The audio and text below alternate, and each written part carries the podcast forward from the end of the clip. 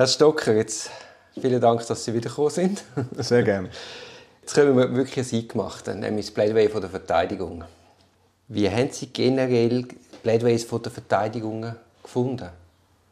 Also Plädoyers sind der Grund gewesen, oder von der Verteidigungsseite sind der Grund gewesen, dass man die ganze Hauptverhandlung hat müssen quasi doppelt so lang machen weil die Ankündigung, dass man im Durchschnitt etwa zwischen fünf und acht Stunden braucht, ist äh diesen Plädoyers vorausgegangen. Plädoyers sind in meinen Augen extrem präzise und das ist die Strategie gewesen, dass man also die Anklage hat zwei ganz wesentliche Komponenten. Sie hat zivilrechtliche Vorfragen, die dann zu einer strafrechtlichen Beurteilung führen. Also muss man, das ist unsere Strategie gewesen, die zivilrechtlichen Vorfragen sauber beantworten. Oder? Und das haben eigentlich alle Plädoyers äh, so, sind so aufgebaut von der Verteidigungsseite, mit einer kleinen Ausnahme, dass der Lorenz Erni einen, äh, ein einen integrativeren Ansatz genommen hat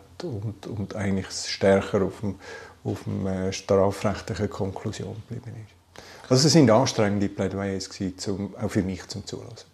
Ist das, was dort vorgetragen wurde, ist, ist das eigentlich am Gericht grundsätzlich alles schon bekannt gewesen, oder hat es neue Aspekte gegeben, die so noch nicht ins Verfahren eingebracht sind?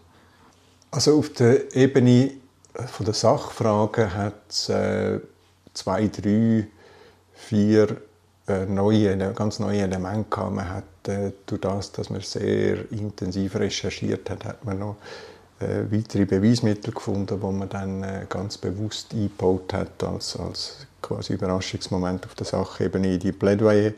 Da, da, da ist also nur ein kleiner Teil neu gewesen, aber zum Teil sehr wesentliche Elemente. Auf der anderen Seite, was sicher neu war, ist, ist wie begegnet das Plädoyer, mein Plädoyer, die rechtliche Einordnung, die die Anklage gemacht hat. Oder? Die ja auch für die Anklage sehr anspruchsvoll war, weil sie muss eigentlich mit der rechtlichen Einordnung sowohl die zivilrechtlichen Vorfragen wie die strafrechtliche Relevanz beurteilen. Und dass wir das sehr viel differenzierter gemacht haben, vor allem auch in dem Vorfrageteil, ist zweifellos für das Gericht neu gewesen. Jetzt einfach einmal das Setting an sich. Warum hat man sich entschieden, acht Stunden das vorzulesen? Das ist letztendlich ein sehr bewusster Entscheid gewesen, mit verschiedenen Varianten diskutiert, also quasi reduced to the max als, als äh, Gegenthese. Und man ist einfach der Meinung gewesen, der letzten zwei Wochen vor der Hauptverhandlung Ende Januar, dass es richtig ist, sich mit der Anklage und, und, und der folgenden Plädoyers Punkt für Punkt auseinanderzusetzen. Mhm. Das ist die, der Kern von dieser Strategie. Also ich meine, die Geschichte von der Staatsanwaltschaft, nennen wir es Geschichte, ist relativ kompliziert. Ich verstehe bis heute die Schadensposition nicht wirklich. Also ich kann es nachlesen und ich kann es ein Stück weit nachvollziehen, aber so wirklich intellektuell verstehen ich es nicht. Und wenn ich jetzt das Plädoyer Ernie anschaue, wo ja viel kürzer ist, ganz einfache, klare Botschaften vermittelt, und nachher euer Plädoyer anschauen, wo ja, ich glaube, 215 Seiten hat. Und es ist ja dann auch in der Replik von der Staatsanwaltschaft der Vorwurf, ja, Fix- und Schlusszeichen erhoben worden, Verteidigungen machen alles so kompliziert. Dann frage ich mich, ob das wirklich die richtige Strategie war. Weil so, also eigentlich hat man es ja einfach können machen Das weiß sie nicht. Das Komplizierte Element ist natürlich über die DNA von der Anklage entstanden. Dass man, die Anklage ist extrem breit aufgestellt gewesen. also dass, dass mit diesen mit ganzen Vorwürfen über die verschiedenen Transaktionen bis hin in Nicht-Transaktionen bis hin in, in, in, in die Spesengeschichte.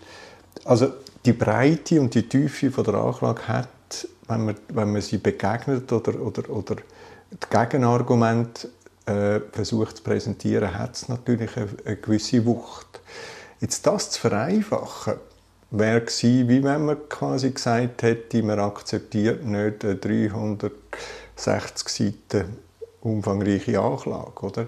Wenn die Anklage aber jetzt schon ein Jahr beim Bezirks, bei diesen drei Bezirksrichtern liegt und der Gerichtsschreiberin, dann sind wir davon ausgegangen, dass ein, gewisse, ein gewisser Umfang muss auch für die Richter verdaubar sein, weil sie sich ja jetzt eigentlich die Gegenargumente zu dieser 360-seitigen Anklage anhören oder? Wie man das hätte können, deutlich Aber reduzieren Das Gericht hat natürlich die Anklage genommen und hat das Beweismaterial, mit dem Beweismaterial die Anklage geprüft. Und dann sind sie scheinbar zum Schluss gekommen, dass das meiste so ist, wie die Staatsanwaltschaft behauptet. Also ist eigentlich die naheliegende Frage, hätte man nicht viel, viel früher müssen kommen ja, das ist jetzt einfach die Frage, die ich nicht beantworten kann, ist, hätte jetzt äh, das etwas geändert, wenn man, wenn man deutlich reduziert äh, plädiert hätte? Oder? Reduziert wie immer, oder in, dem, in, der, in dieser Story, aber auch in dem Inhalt äh, eigentlich eine andere Aber es ist eben Frage. nicht eine Entweder-Oder-Frage. Also die Aduno hat es ja auch anders gemacht. Die haben einmal geschätzte 70 Seiten eingereicht zu den komplizierten Fragen und haben dann sich beim Plädoyer auf etwas Verdaubares konzentriert. Also mit dem Ziel, oder ist immer von wer ist der Adressat und wie soll man es verdauen? Ja, ich, ich, ich weiß es nicht anders, als, als dass ich so beraten worden bin. Es gibt auch nicht richtig oder falsch, ja, ja, klar, sondern wir weiss, überlegen einfach. Oder ich, ich, ich glaube schon, dass die, das Element von der Reduktion dass das ein ganz wesentliches Element ist für die Meinungsbildung. Meinung kann, es kann keine Meinung gebildet werden oder eine, Meinung, eine bildete Meinung verändert oder bewegt werden, wenn man es nicht irgendwo auf sehr deutliche Bilder reduziert und, und, und deutliche Argumente. Oder? Ähm, vielleicht sind wir zu kompliziert gewesen.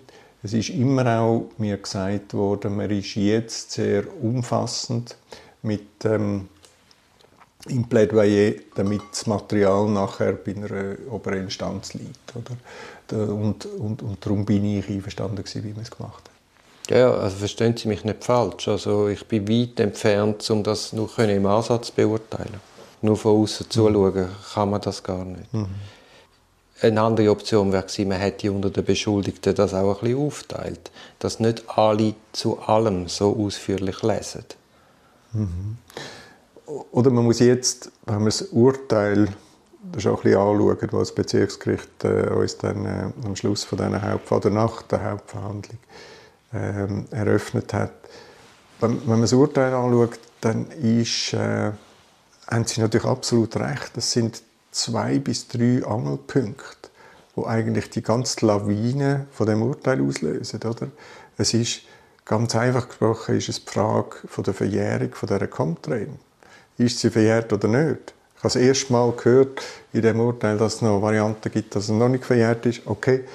Die zweite Frage ist, sind der Beat Stocker und der Pierre Vinzenz von diesen Leuten bestochen worden? Ja oder nein? Und, und die dritte Frage ist, äh, in dem, wo, wo, wo, das Urteil eigentlich aufmultipliziert, die, die Dimension, was dann hat, am, am, am 13. April die dritte Frage ist, gibt es den Herausgabeanspruch im Fall Comtrain, falls es nicht um Bestechungsgeld geht, sondern im Rahmen eines Auftrags erlangt als, als Beauftragten und Verwaltungsrat. Und die Frage von, von Bestechung und Herausgabeanspruch, das sind die Dreh- und Angelpunkte im Urteil. Und jetzt ist ein bisschen die Frage, wenn wir die Diskussion führen, ist das, nicht, ist das deutlich genug im Plädoyer? Gut, wir wissen jetzt eben noch nicht genau, was der Dreh- und Angelpunkt ist. Ja gut, ja. Also das kann in einer schriftlichen Urteilsbegründung noch mal ganz anders stehen. Ja, gut. Aber Sie sind jetzt in Inhalt gestiegen. Ja. Haben Sie Lust, mit mir das schnell zu machen? Ja, ja klar. Gut, ich habe noch ganz eine kleine Frage, was ich mir auch noch gestellt habe. Warum hat der Kollege Blattmann die ganzen 215 Seiten gelesen? Oder die Staatsanwaltschaft hat ein halb so langes Plädoyer, wo drei Leute lesen. Nur schon das gibt ja Abwechslung. Der Lorenzerni ist, hat 100 Seiten mit noch größeren Schrift und Schriftabständen. Der hätte es allein lesen aber natürlich acht Stunden die gleich, also erstens verstehe ich, wie er das geschafft hat, das ist ja der Wahnsinn, aber auch für die Abwechslung, für den Hörer. Also wir haben Sehr wahrscheinlich muss ich ein bisschen lachen, weil ich, ich irgendwie so einen Aha-Moment habe, während ich zuhöre. Wir, wir haben auch nicht daran gedacht, dass irgendwo jetzt in dem speziellen Setting von der Hauptverhandlung, dass die Aufnahmekapazität der Richter tatsächlich ein matchentscheidendes Kriterium könnte für ein Urteil. Natürlich menschlich klar, erfahrungsgemäß klar, aber wir haben wirklich gedacht, es ist ja nicht, nicht an uns, äh, noch auf das Rücksicht zu nehmen, nachdem so eine klöpfige Anklage reingehabt worden ist. Aber auf was denn Rücksicht nehmen, Herr Stocker? Auf, auf was denn? Sie können die beste Botschaft haben, aber Sie müssen dafür sorgen, dass doch die ankommt. Ja, aber es, es, dann, dann, dann bin ich in dem Sinn bis jetzt ein bisschen naiv, dass ich sage, nein, die, die damalige Wahrheit, die gibt es nur einmal und der Martin Walser sagt, es gibt keine Wahrheit, es gibt nur Versionen. Ja, also in, in, in einer Geschäftstransaktion oder in, in geschäftlichen Aktivitäten gibt es natürlich schon dokumentierte Wahrheiten, wie wer hat sich geäußert, in welcher Sitzung ist meistens protokolliert, äh, wie, was ist letztendlich im Vertrag gelandet, ist protokolliert, was sind für, für, für Grundlagen für Analyse dem Vertrag zugrunde gelegen ist, ist dokumentiert. Also die Wahrheit muss irgendwo zustande kommen. Ich, ich stelle mir einfach vor, auf der Sachebene, weil ich sage, es gibt eine Wahrheit. Es gibt so viele dokumentierte Beweismittel, die so keinen Sinn machen, wenn das so wäre, wie die Wahrheit dargestellt wird. Und ich habe nicht, nicht für möglich gehalten, dass das so läuft, dass das wirklich so ein Storytelling-Wettbewerb ist in dieser Hauptverhandlung. Oder? Aber äh, ich gebe Ihnen absolut recht, am Schluss hat man die das Narrativ von Staatsanwaltschaft und Privatklägerinnen hat äh, das Gericht äh, als, als wahrscheinlicher angeschaut und darum entsprechend geurteilt. Es hat auch viel zu tun mit dem Ankerprinzip, dass halt eben die Anklage schon ein Jahr liegt, dass man wirklich die Untersuchungsakten vor dem Hintergrund von der Anklage eben wahrscheinlich auch angeschaut hat.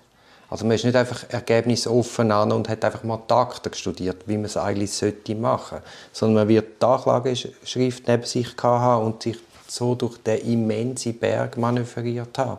Es ist anders gar nicht mehr handelbar. Ja, aber das ist für mich natürlich schwierig als Betroffene eben die Kapazitätslimiten als Erklärung zu hören für, äh, für eine Arbeitsmethode, wo dann in dem Fall nicht einfach getrieben wäre, durch, durch, durch, einzig durch die Suche, wie ist es damals war und wie ist das rechtlich einzuordnen. Oder? Das, das, das fällt mir bis jetzt schwer, oder? aber ich, ich bin voll dabei, dass das offenbar, und das habe ich dann am 13. April erlebt, dass man offenbar über sehr viele Sachen hinweg geschaut hat und gesagt hat, nein, das passt besser, Narrativ X. Gut, ich muss jetzt sagen, was ich vorher gesagt habe, das ist rein spekulativ. Ich weiß nicht, wie das Gericht an die Sache klar, ist. Klar. Aber dass natürlich so gewisse psychologische Elemente mitspielen, wo du eben auch keinen Einfluss darauf hast. Also antizipierst die und versuchst bestmöglich zu schauen, ob auf allenfalls das kannst abmildern kannst. Ganz neutralisieren wirst du es nie können. Ja, schon, aber das fällt mir wirklich schwer, die Erklärung. Stellt sich vor, der Schauspieler, der älter wird, der Bühnenschauspieler, der sagt, ich kann den Text nicht mehr äh, erinnern, nach Stunde drei von dem, von, von, von dem Stück, der, der, verliert seinen Job. Oder? Der verliert seinen Job, weil er Kapazität nicht hat, das Minimum zu verarbeiten, was es braucht, um, um, um, um, um ein Stück von Shakespeare auf der Bühne aufzuführen. Und, und ich finde, heute ist tatsächlich im Wirtschaftsstrafverfahren mit 440.000 Seiten Beweismittel oder, unter einem, einem, einem riesen Berg von, von, Daten ist tatsächlich die Verarbeitungskapazität ist eines der Kriterien für die Fairness eines Verfahrens. Und, und da habe ich äh, bis jetzt meine Meinung dazu und ich hoffe, dass wir, dass wir das noch ein bisschen diskutieren können, ob das naiv ist von mir. Also wenn wir jetzt mal inhaltlich ein bisschen ins Plädoyer einsteigen. Ja, klar.